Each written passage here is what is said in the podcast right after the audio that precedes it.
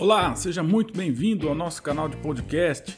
Eu sou Eduardo Filho, sou sócio responsável pela área trabalhista patronal de direito privado aqui do nosso escritório.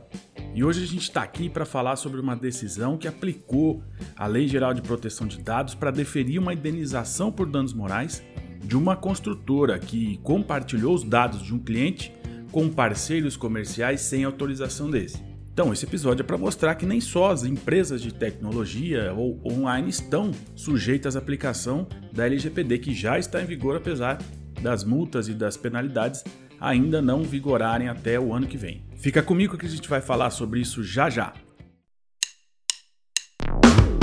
Este é o podcast do escritório Eduardo Campos Advogados, um canal que aborda os principais temas do direito empresarial.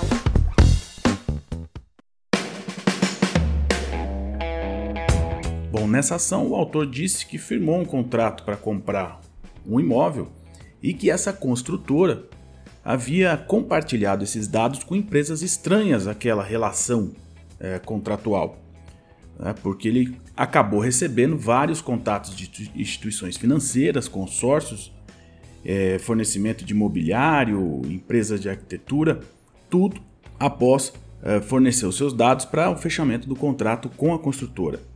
Bom, esse processo corre na Justiça do Estado de São Paulo, na 13ª Vara Civil, então, e ainda é, em primeiro grau, a juíza de direito acabou reconhecendo o direito aos danos morais em função da prova inequívoca de que a construtora havia sim de fato compartilhado os dados do seu cliente com essas empresas estranhas à relação.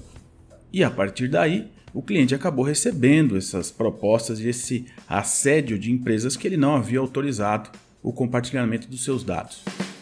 A responsabilidade da construtora foi reconhecida como sendo objetiva, em função é, do Código de Defesa do Consumidor e artigo também 45 da LGPD, e afastou a alegação de excludente de responsabilidade alegada pela construtora, condenando então a empresa a se abster de repassar ou conceder a terceiros os dados pessoais, financeiros ou qualquer outro tipo de dado do autor sob pena de multa e ainda uma indenização no valor de 10 mil reais pelos danos sofridos pelo autor.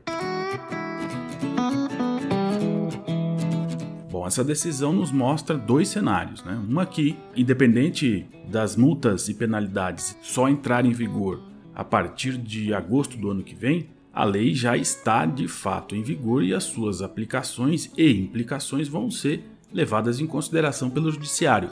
Então, se houver danos a terceiro, esse dano vai poder ser é, deferido pela justiça com base nas disposições da LGPD.